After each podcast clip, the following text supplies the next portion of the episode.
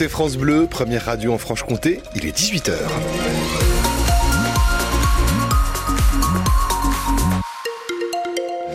Sur la route ce soir, rien de bien méchant. On met une petite dizaine de minutes à passer le pont de Bregy à Besançon. Vous mettez un, moins de 10 minutes aussi à aller du rond-point de la rue de Dole jusqu'au rond-point de Beurre. Circulation aussi au ralenti sur la nationale 57 entre la Cluse et Mijou et Pontarlier. Du côté de la météo, Louis Stoman, qu'est-ce que vous nous promettez?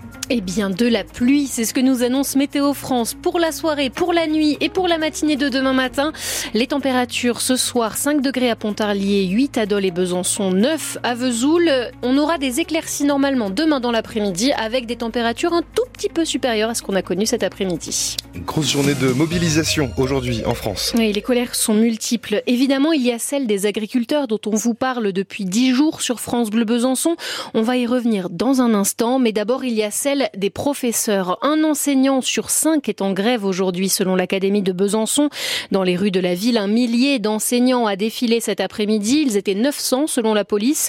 Et pour ces professeurs bisontins, la colère des agriculteurs n'éclipse pas du tout la leur. Euh, les agriculteurs ont bien euh, raison euh, de demander de pouvoir vivre de leur métier. Nous, on a bien raison de demander de pouvoir vivre aussi décemment d'une autre et aussi de pouvoir le faire correctement. Les, luttes sont justifiées d'un côté comme de l'autre et le fait qu'elles aient lieu euh, en même temps, euh, ça montre que c'est la politique générale, globale qui est remise en cause. Nous, les suppressions de classe, clairement, euh, c'est pas pour le bien-être des élèves, c'est pas pour le bien-être des enseignants ou des familles, c'est pour faire des économies. C'est-à-dire qu'on passe ni au premier ni au deuxième plan. On pense en tout cas se battre pour finalement les mêmes choses. C'est-à-dire qu'une société qui soit plus juste. Parce qu'on n'est pas, comme on peut parfois l'entendre, obtus sur toutes les questions, mais on connaît notre métier. On a des élèves devant nous euh, plus de 20 heures par semaine. On, sait exactement comment ça fonctionne depuis très longtemps et donc là on voit bien que ce système n'est pas possible. Voilà, vous l'entendez pour ces enseignants bisontins, leur colère et leurs revendications ressemblent à celles des agriculteurs qui, eux, ont obtenu de nouvelles mesures de la part du gouvernement ce midi. Les deux principaux syndicats agricoles, la FNSEA et les jeunes agriculteurs, appellent donc à suspendre les blocages. Ils veulent cependant des écrits dès ce soir pour entériner les annonces de l'exécutif. Le Premier ministre a à nouveau sorti le carnet de chèques pour les financer, Camille Revel à court terme. Bercy évalue les mesures d'urgence pour les agriculteurs à 400 millions d'euros à plus long terme. Le Premier ministre annonce un soutien social et fiscal de 150 millions pour les éleveurs.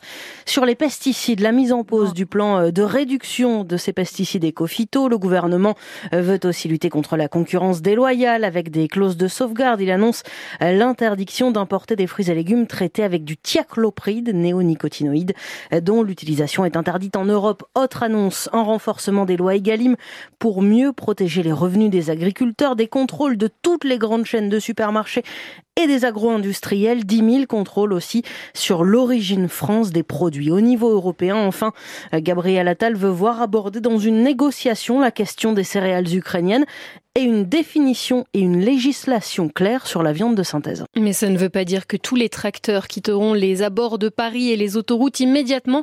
Par exemple, en Haute-Saône, la Confédération paysanne maintient son action prévue demain, rassemblement à 11h devant le Leclerc de Puisé près de Vesoul. France Bleu Besançon, 18h03, un père et son fils ont été arrêtés à Pontarlier. Et chacun pour des motifs différents, mais toujours sur fond de drogue. Le jeune homme, à peine majeur, était visé depuis un an par un mandat d'arrêt pour détention, usage et transport de stupéfiants. Il doit être euh, déféré dans la soirée devant le juge. Quant à son papa, un homme de 45 ans, il ne s'était jamais présenté aux trois convocations de la justice pour avoir conduit une voiture en ayant consommé de la drogue. Les policiers l'ont donc amené menotte au poignet devant le juge où il a reconnu les faits. Il sera à nouveau convoqué ultérieurement pour connaître sa sanction. 12 000 litres de gasoil se sont déversés hier dans la Vallière, la rivière de Montmoreau dans le Jura au niveau de la station-service. Les pompiers ont mis en place cet après-midi des barrages flottants pour contenir cette pollution. L'incendie d'une péniche cet après-midi à Delu n'a pas fait de victimes, mais les fumées ont nécessité le confinement des élèves de l'école voisine pendant quelques heures. Le feu est désormais éteint. Il aura fallu deux lances et l'intervention d'une trentaine de pompiers pour maîtriser les flammes. Enfin, c'est une légende de l'athlétisme français qui s'éteint. Michel Jazzy, le coureur de demi-fond aux neuf records du monde, est mort aujourd'hui à l'âge de 87 ans. Dans les années 60, il avait enchaîné les performances et il était devenu une véritable star en remportant la médaille d'argent au JO de Rome. C'était en 1960.